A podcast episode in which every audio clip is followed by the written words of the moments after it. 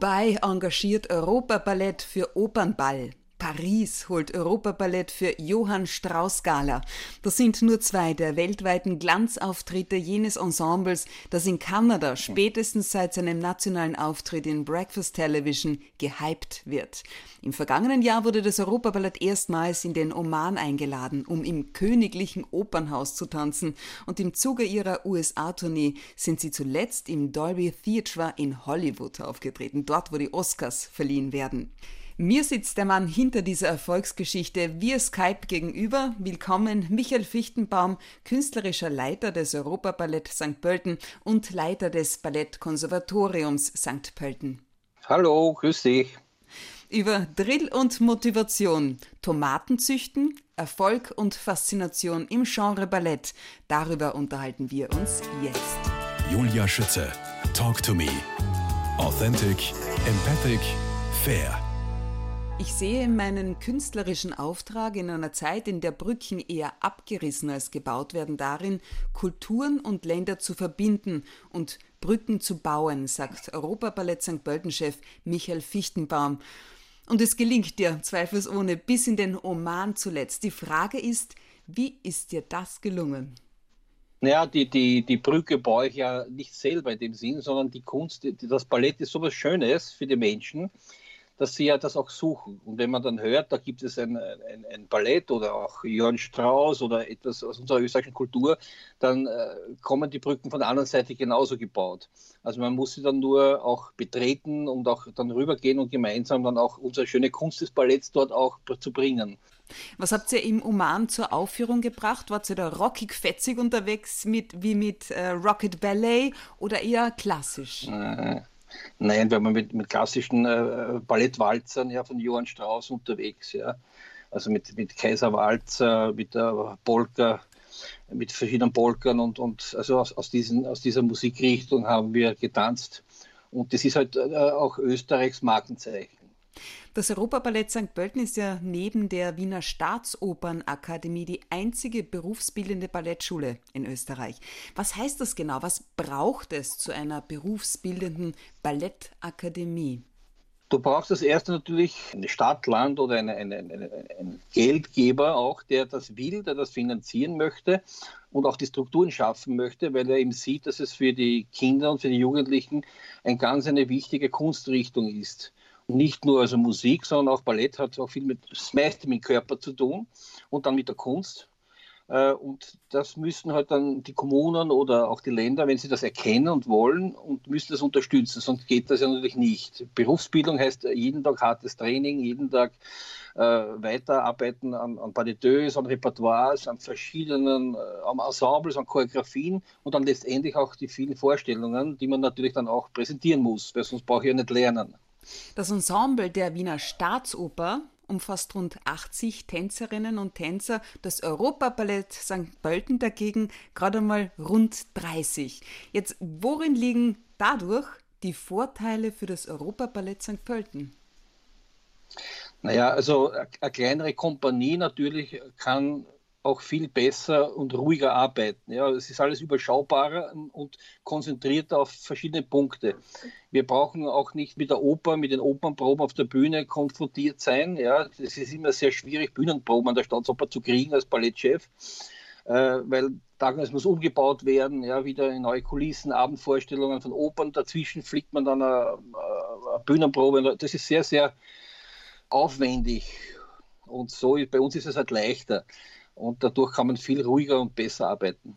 Wie viele Nationen sind aktuell bei dir vertreten im Ensemble mit dabei? Ja, von diesen 32 haben wir 22 aus verschiedenen Ländern. Ja.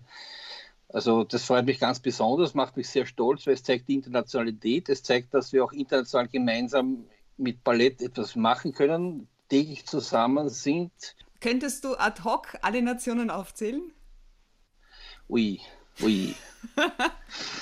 Okay, fangen wir an. Also Deutschland, Slowenien, Ungarn, Frankreich, Portugal, Spanien, Italien, England, Kanada, Mexiko, Brasilien, Südafrika, Japan, Südafrika, äh, Japan Korea, ja, Südkorea, Russland, Ukraine, ja, Syrien noch dazu, ja, die muss auch dazu rechnen.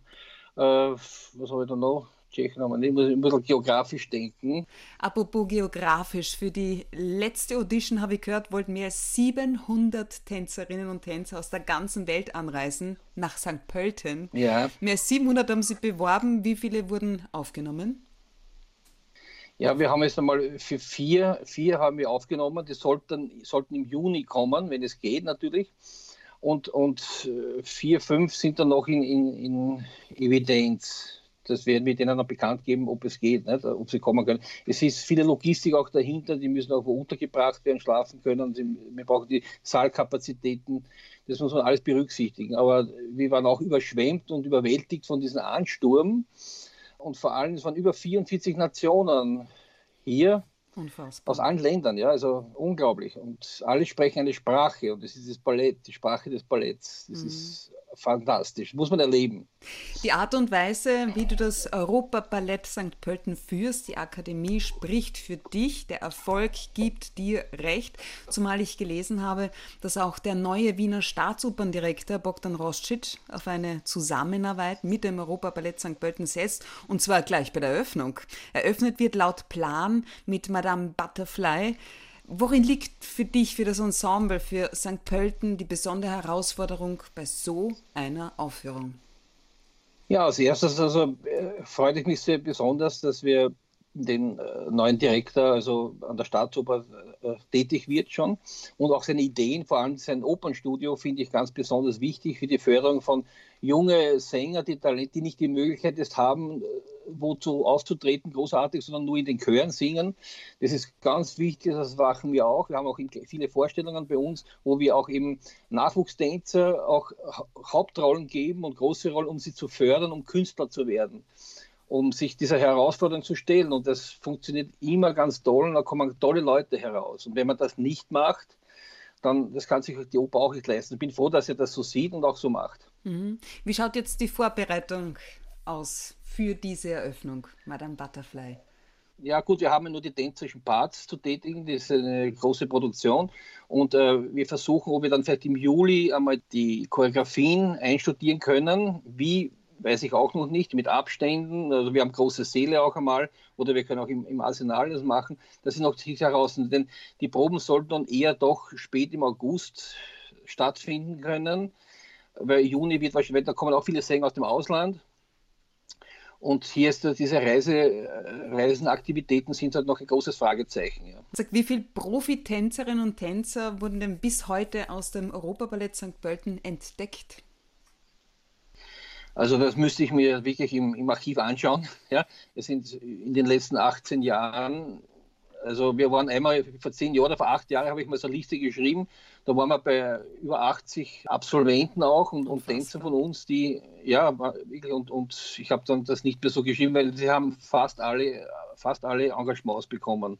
Wir haben einmal die Karina Sarkisova, die kennt jeder, ja, die ist jetzt in Budapest zurzeit. Also die war die erste, die dann war die der, der Kirill Kolaev, ja, das ist schon in, also nicht mehr Tänzer aktiver in der Stadt von der Staatsoper. Maria Balschova, erstes Prima Ballerina des Boris Eifmann, äh, St. Petersburger Balletttheater, ganz eine berühmte Kompanie, Anna Schepeleva in China und so weiter. Also und Sie alle haben und Sie alle haben viel Auslandserfahrung mit Gastspielen in China, Japan, Hongkong, Singapur, New York, Washington, Chicago, Johannesburg, Baku, Moskau und in sämtlichen Bundeshauptstädten Europas.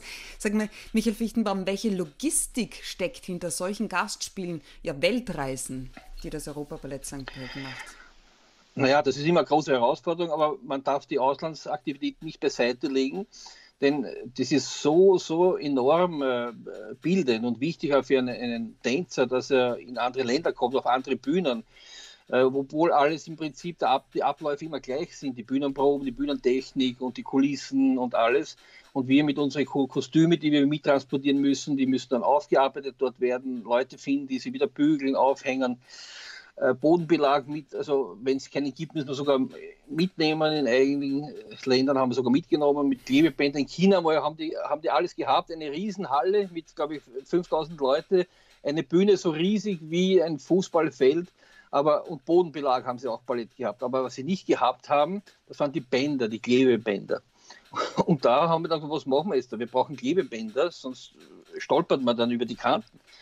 So, dann sind wir halt in die Stadt gefahren, haben irgendwo Dixoband organisiert, das haben wir halt dann irgendwie rübergegeben. Aber das, da muss man immer auch sehr, sehr kreativ sein und sehr Ideen haben, was man machen kann und sehr flexibel sein. Ist bei der Einreise schon mal was schiefgegangen oder rennt das immer reibungslos ab? Ja, das, das passiert auch natürlich, wenn man, kommt.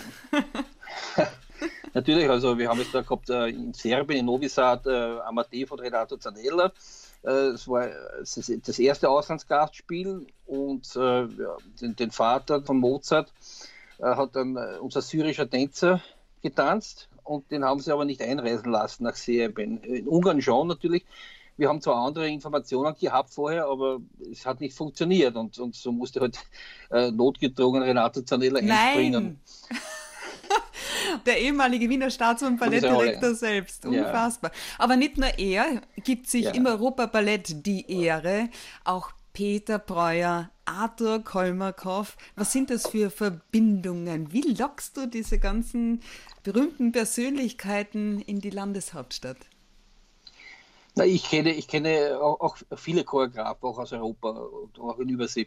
Aber gerade diese beiden passen ganz besonders zu unserem Stil, zu unserer Neoklassik, die wir also moderne Mischung mit klassischem äh, Tanz äh, passen hier sehr, sehr gut hinein. Zum Beispiel Peter Breuer bringt sich auch ein wie man Kulissen transportieren können. Wir haben es in den Eiffelturm transportieren müssen zur Produktion Mythos Coco Chanel, der dreieinhalb Meter hoch. Wie transportiert man den? Auch hier denkt danach, abschneidet. Also das sind auch Abläufe, die man auch braucht von einem Künstler, der sich auch Gedanken macht, wie man was auch äh, über die Bühne bringt. Mhm. Und, und, und, nach dem äh, suche ich dann also auch die uns helfen aus. Und Kolmakov also ist fantastisch auch also in diesen Dingen. Zanella, Breuer, Kolmakov, Schwarzenegger? Wie passen Bodybuilding und Ballett zusammen? Nein, nein, er hat diese, diese Umweltveranstaltung äh, in der Hofburg gehabt, gemacht das jedes Jahr, nie, hat es nicht stattgefunden und äh, da wurden wir von Michael Rosenberg, den wir guter Freund von uns ist, das hat den Vielhof in Aspern, eingeladen, der der künstlerische Leiter ist, hier eine Choreografie zu machen, die Kolmarkopf dann in einer extra äh, komponierten Musik vom Rainer Schmidt also umgesetzt hat als Eröffnung. Und das war auch ein ganz, ganz tolles Erlebnis, äh, mit dem Schwarzenegger, mit Ani auf der Bühne zu sein, der in diesen Bereichen ganz, ganz natürlich ist und äh, mit Scherzen und mit Spaß macht und überhaupt nicht abgehoben ist. Das Europaballett St. Pölten ist einer der wohl größten internationalen Werbeträger des Landes Niederösterreich, wie auch der Landeshauptstadt St. Pölten. 2011 verleiht der damalige Landeshauptmann Dr. Erwin Pröll der Ballettkompanie den Kulturpreis des Landes Niederösterreich, eine besondere Anerkennung für Vision und Arbeit deinerseits. Michael Fichtenbaum, geboren worden am 6. Juli 1959 in Wien, wie bist du aufgewachsen? Was assoziierst du mit deiner Kindheit als erstes? Naja, ich bin aufgewachsen, weil meine Mutter geglaubt hat, äh, ich muss Tänzer werden, weil, sie, weil wir waren in einer, in einer Volkshochschule, Turnen und Tanzen und da war eine Lehrerin, die hat gesagt, na, warum gibst die Buben nicht in die Stadt, aber die suchen gerade Buben, mein Bruder und ich. Ja. Und da hat man meinen Bruder, der war schon neun, glaube ich, war sieben, ja, äh, hingegeben, wurde aufgenommen. Und da hat dann der Václav Olikowski, der Ballettchef damals, gesagt, na, und, und, kann man nicht den anderen Buben auch gleich dazugeben, ja? Weil sie haben nämlich Buben gesucht, nicht? Und natürlich, so bin ich dann hineingekommen, nicht? Und war dann auch dabei, ein Jahr später. Wenn ich mir die Fotos anschaue von der Volkshochschule, wo ich mit sieben Jahren als Spatz herumgehüpft bin, ja, also kann ich heute nicht nachvollziehen, warum ich das getan habe, aber ich habe da nicht nachgefragt, ja.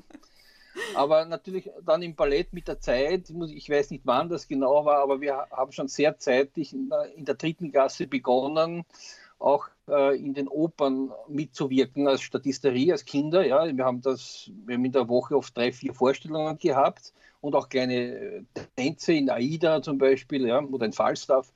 Äh, und da habe ich dann begonnen, also richtig also Blut zu lecken. Mit zehn Jahren war ich dann schon voll mhm. drauf, glaube ich und war echt begeistert ja. von dieser Sache. Das heißt, ähm, Polizist wolltest du dann immer mehr werden, so wie der Papa? Na, das ist natürlich, mein Bruder ist dann geworden, weil der muss dann aufhören in der Oper, der hatte Probleme in der Wirbelsäule okay. im, im Lumbago-Bereich hinten. Und da haben sie gesagt, na, das wird, wird, immer Probleme geben wahrscheinlich. Das stimmt auch. Und so hat er müssen noch vier Jahre dann aufhören und ist halt dann später, viel, viel später dann zur Polizei gekommen, wo mit meinem Vater, der auch als Polizist und Abteilungsinspektor und in der IPA. Dort hat er dann also seine Karriere weitergemacht. Ich war in der Oper und. Und das jüngste Tag, Mitglied des Staatsopernballetts damals. Ja, wir sind mit 14 Jahren engagiert worden. Ja, die anderen waren auch 14, 15. Also in diesem, man hat früh ähm, engagiert.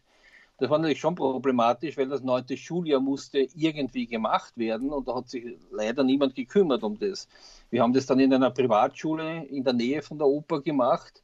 Das hat natürlich total gelitten dann, diese Ausbildung, weil ich war eigentlich fast den ganzen Tag in der Oper und nur am Nachmittag ein paar Stunden Maschinenschreiben mhm. lernen ja, oder irgendwas. Also, dass ich auch bis heute nicht kann. Nur, also mein, mein, Fingersystem ist natürlich äh, fantastisch. Das ist toll.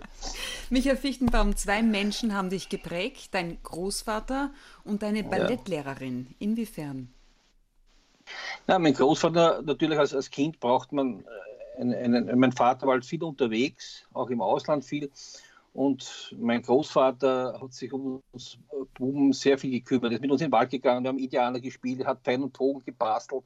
Wir haben ein Baumhaus gebaut. Also das prägt und bindet und äh, bis mit 14 Jahren, wie ich dann engagiert wurde, ist dann leider verstorben. Das war ein großer Schock natürlich auch. Also das war irgendwie schon schlimm, weil er war eine starke Bezugsperson. Person, Bezugsperson. Und dann, ähm, äh, ich habe bekommen die Prima Ballerina, die letzte Prima Ballerina des Wiener Staatsoperett war die Frau Edeltraut Brexner, die hat mit Willi Dirtel noch getanzt damals.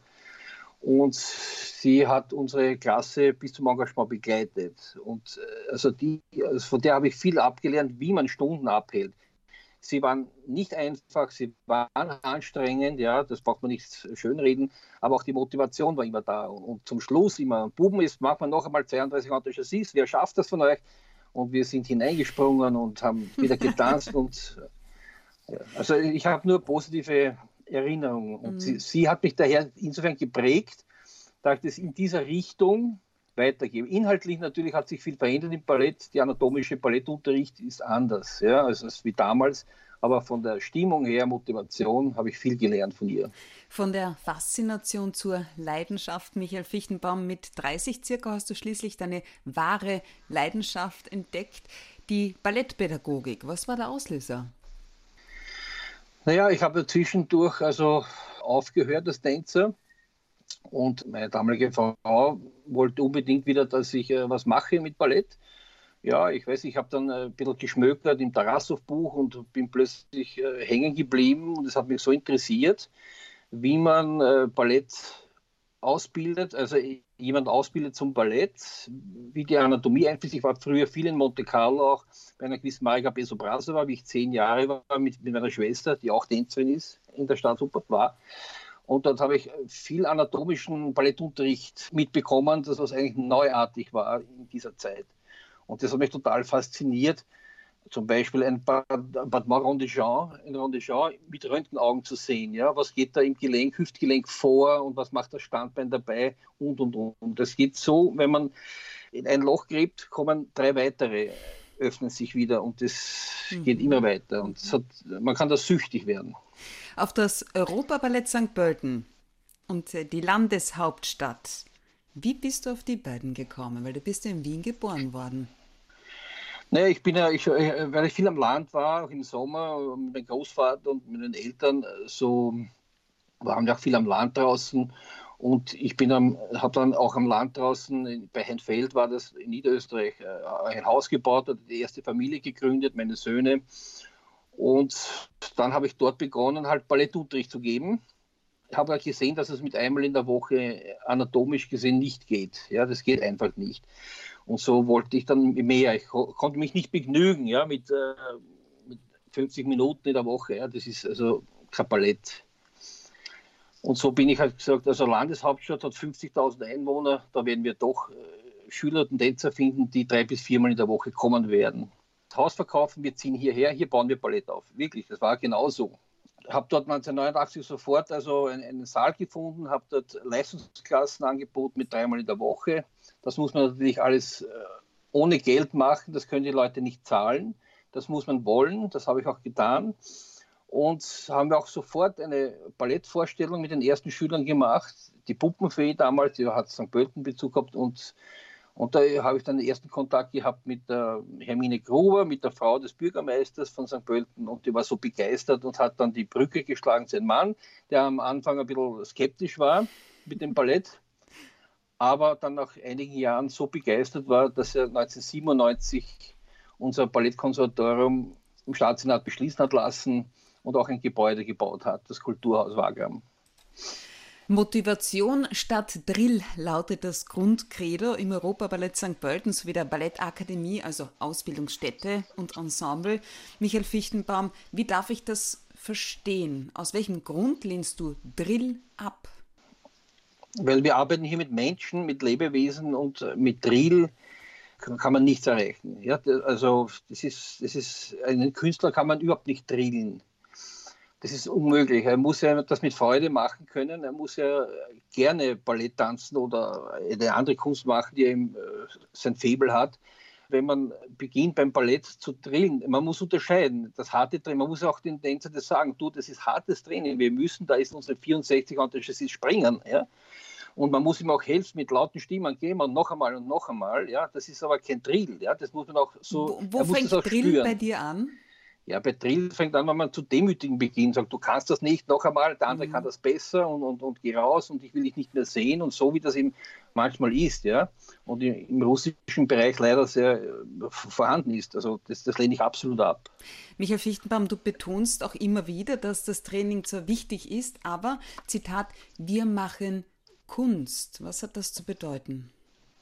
Ja, also ich vergleiche mal so mit dem Sport. Ich bin ein Fußballfan auch, ja, ich schaue mir immer alles an, aber auch finde ich sehr interessant zu sehen, die müssen auch lernen, in einer Körperkondition zu schinden, ja, die müssen sprinten, aber sie brauchen viel Kreativität dann am Platz, ja, sie müssen Ideen haben, wie sie den Ball hineinbekommen und zusammenhalten in der Gruppe und das ist eins zu eins auch mit Ballett so zu sehen.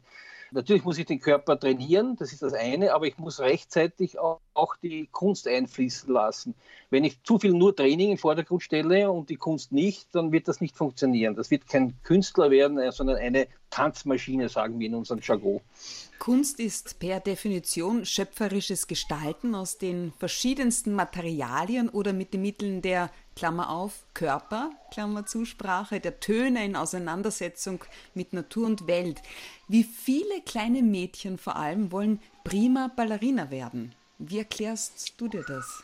Naja, das ist die Fantasiewelt der Kinder, die man aber auch nicht stören sollte. Die Fantasie ist so wichtig für das spätere Leben, auch wenn sie nicht realistisch ist. Ja? Also äh, das, man braucht Visionen, man braucht auch diese Fantasie und das Ausdenken. Äh, das muss man schon vom Kind an fördern in allen Bereichen, nicht nur in Tanzen. Mhm. Ein Buch liest oder Geschichten erzählt, da fängt das schon an. Also meine Kinder, die machen die tollsten Sachen. Und äh, beim äh, Ballett ist dasselbe. Ja? Also die Tänzer müssen ja auch ihre Gefühle, die, man muss die Gefühle der Tänzer unbedingt hineinnehmen. Er muss auch Gefühls, äh, er muss auch fähig sein, Gefühle zu entwickeln. Äh, wer schöne Musik hat, wäre es ganz gut, wenn muss, sollte der Tänzer sich romantisch fühlen können. Er sollte sich jeder die Rolle, die er dann halt auch spielt, und äh, das ist auch sehr wichtig. Und das muss der Choreograf auch verstehen können und danach dann äh, die Schritte erst basteln. Mhm. Michael Fichtenbaum, Ballett. Das Wort kommt aus dem italienischen Balletto und bedeutet nichts anderes übersetzt als Tanz. In welchen Ländern wird am meisten getanzt? Na, erstmal also Ballett äh, verstehen wir darunter das Ballett auf Spitzenschuhen. Und da muss man eigentlich sagen, richtig, aber es heißt das klassisches Ballett, klassischer Tanz, klassisches Ballett. Das ist diese, dieser, diese Tanzart in den fünf auswärts gestellten Positionen. Ja, es gibt keine einzige andere Tanzart, die das macht. Also äh, tanzt wird auf der ganzen Welt. In, in folkloristischen Bereichen ist es Ausdruck der Kommunen, der Dörfer. Es geht meistens um Werben von Burschen zu, zu Mädchen. Natürlich hat früher keine andere Möglichkeit gehabt, als mittels Tanz sich zu nähern. Heute hat man die Diskotheken oder das Online-Chat, ich weiß es nicht, was du gibt. Tanzt wird überall auf der ganzen Welt. Und auch bei uns in Österreich wird auch getanzt, sehr viel getanzt. Aber klassisches Ballett eben hat, hat eine, andere, eine, eine andere Sache ist das und das klassische Ballett ist halt bei uns nicht so groß im, im, im, im Spektrum des gesamten Tanzfeldes. Wo ist es am größten? Naja, im modernen, im, im Ausdruckstanz, im, in der Moderne, im, im, modernen Tanz haben wir sehr viel, aber da ist wiederum, da sind wir beim Körperlichen, da ist es wieder wichtig, dass ich klassische Ballettausbildung habe dazu, weil es einfach die Motorik, der Körper sich ganz anders bewegen kann und ausdrücken kann, was dann derjenige sagen will mit seinem Körper. Also das ist ähm, ohne klassisches Ballett ist es schlecht. Das andere, die mhm. Gesellschaftstänze und so, ist natürlich ein Ausdruck der Freude, der Kommunikation und das äh, findet eben bei uns statt. Die Männer sind ein bisschen Muffeln, ja, bei uns so, in Österreich. Tatsächlich? Ja. Du bist das Verhältnis... Zähle ich mich aber dazu. Nein. Ich zähle mich aber dazu. Ja, ich tanze nicht gerne, nein. Ich glaube immer, du warst beim Ballett, du musst ja gern tanzen. Ja. Nein, ich mag nicht tanzen, ehrlich gesagt ehrlich gesagt, Unglaublich. Äh, eher Freitanzen, ja, eher Freitanzen. Okay. In der Disco war mit 60, das schaut das nicht mehr gut aus. Na, wer weiß.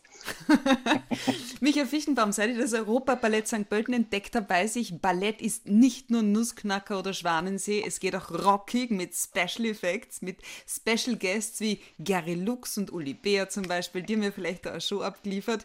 Und, äh, oder, oder Coco Chanel. Allein die Kostüme.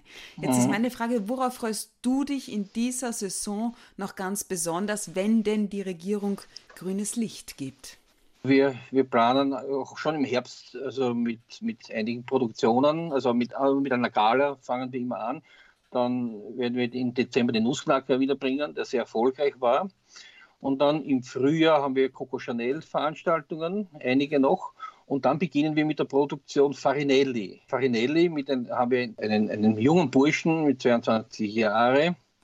Elsnick heißt er. Der hat beim deutschen Superstar da was, was gewonnen vor drei Jahren. Äh, und mit denen machen wir gemeinsam eine Produktion, Farinelli, eine Ballettproduktion, die Arthur Kolmakov choreografieren wird und ich das Libretto machen wird dazu. Und das wird dann auch im Felsentheater in Sopron gezeigt, dann nächstes Jahr. Also da haben wir schon noch einige. Und Madame Butterfly ballettmäßig wird auch noch, ist auch in Planung, dass Peter Breuer macht diese Veranstaltung und noch einige kleine Choreografien. Äh, das hängt, wir werden jetzt nicht zu viel planen, weil wir nicht wissen, wie das sein wird, noch, wieder, mhm. wann die Normalität wieder da sein wird, die aber persönlich glaube nicht ganz so schnell sein wird. Am besten Newsletter abonnieren www.europaballett.at. Die Familie, sagst du, bedeutet dir alles, steht in deinem Leben an erster Stelle. Ohne Familie gibt es keine Existenz. Wie darf ich das verstehen? Ja, also die Familie ist die kleinste Zelle und die wichtigste Zelle der Gesellschaft überhaupt. Und ja, und, und in der Familie äh, kann man Kraft danken. In der Familie sieht man einen Sinn auch im, im, im Leben, weil das wichtig ist. Also man kann einerseits seine Kinder fördern mit der Frau, Liebe zeigen, äh, nicht nur machen, sondern auch zeigen. Ja. Also in, in dem täglichen Leben ist eine Heraus, das ist wichtig für einen selber, denn nur der, der sich selber dann auch liebt, liebt, kann andere auch lieben. Ja. Also das heißt, wenn ich das liebe, dass ich bei einer Frau herumflirte, so, dann wird sie sich auch sehr freuen. Und mit den Kindern genauso. Wenn ich spiele mit denen, das gern tue, dann, und ich freue mich, wenn ich mit den Kindern spielen kann, dass ich, das schalte ich jeden Fernseher ab. Und es gibt so, so viel Kraft und so viel, das kann man nicht mit Worten beschreiben, da muss man, das muss es aber auch erarbeiten und erhalten. Du hast zwei erwachsene Söhne aus erster Ehe, zwei kleine Mädels aus der zweiten Ehe jetzt. Deine beiden Mädels, vier und fünf Jahre jung sind sie. Wie sieht euer Alter gerade aus? Was sind eure Fixpunkte? Ja, die Mädchen, die Dani wird vier Jahre, die andere wird jetzt fünf Jahre, die sind sehr knapp hintereinander. Und äh, ja, die stellen zurzeit die Wohnung immer auf den Kopf und im Garten natürlich wird, sie sind so kreativ, sie spielen äh, Theater, sie spielen Puppenhaus, äh, dann streiten sie wieder, dann kochen sie, also das geht den ganzen Tag, dann, dann wollen sie die Hunde spazieren führen, die kleinen Chihuahuas, die wir haben. Und dann tun sie Zecken entfernen von den Hunden, ja, dass sie sich nicht viel fallen lassen wieder. Also es ist rund um die Uhr was los mit ihnen. Kommst du überhaupt äh, zum Tomatenzüchten? Ja, das lasse ich mir nicht nehmen. Also mein erster Weg in der Früh, Hunde rauslassen in den Garten und Schritt nach hinten, die Pflanzen anschauen, wie schauen sie aus. Heute sind sie wieder gewachsen. Äh, was ich noch nicht getan ich habe über 80 Sorten gepflanzt und über 20 Zucchini-Sorten ja selber gezogen. Ja, wer soll denn das, das alles essen? Naja, das wird dann also eingerext, da mache ich dann Soßen, ja, und wir haben das ganze Jahr immer äh, Tomaten Tomatensauce und zwischendurch essen wir alles frisch aus dem Garten, die Tomaten. Die, die habe ich sogar überdacht, ja, die sind überdacht, damit sie nicht angeregnet werden. Also sind äh, ein schönes Hobby. Das, also ist ganz interessant, wie das wächst und wie, das, wie man herumzupfen muss und, und pflegen muss. Und ich habe gehört, man muss ihnen dann auch, mein Vater hat immer gesagt, wenn sie nicht rot werden, dann erzähle ihnen einen unanständigen Witz. Soll angeblich helfen. Ja. ja. Was heißt angeblich? habe ich aber noch nicht gemacht. Ich habe das noch nicht getestet. Was bedeutet Erfolg für dich? Ei, das ist schwer für mich. Also ich habe Erfolg. Ich, bin nicht, ich kann nicht alleine etwas gut bewegen. Äh, ich habe ein tolles Lehrerteam, Trainerteam, äh, das gut zusammenarbeitet. Wir haben viele Auseinandersetzungen, auch kritische, aber in der, in der, in der Summe geht alles wunderbar und deswegen stehen wir jetzt dort, wo wir sind. Also ich kann das ja nicht alleine lenken, das ganze Europaballett. Und auch die Stadt dazu, die das auch unterstützt, auch das Land, das sich immer gut bekennt, auch zum Ballett und äh, das zu schätzen weiß, das sind nochmal wichtige äh, Faktoren und Inputs. Und das führt alles zusammen dann zu, zu einem Erfolg. Und natürlich die, die fachliche Kompetenz, da muss jeder Trainer, Lehrer, Choreograf an sich ständig arbeiten und, und weitergraben nach den nächsten und nächsten und nächsten Dingen. Das findet auch statt. Und solange das stattfindet, solange werden wir wahrscheinlich erfolgreich sein können. Michael Fichtenbaum, künstlerischer Leiter des Europaballett St. Pölten und Leiter der Ballettakademie. Ich danke dir für die vielen Einblicke von Bitte. St. Pölten aus bis hin zum Königlichen Opernhaus im Oman. Respekt nochmal und alles Gute für die Zukunft. Dankeschön und auf Wiedersehen. Alles Gute.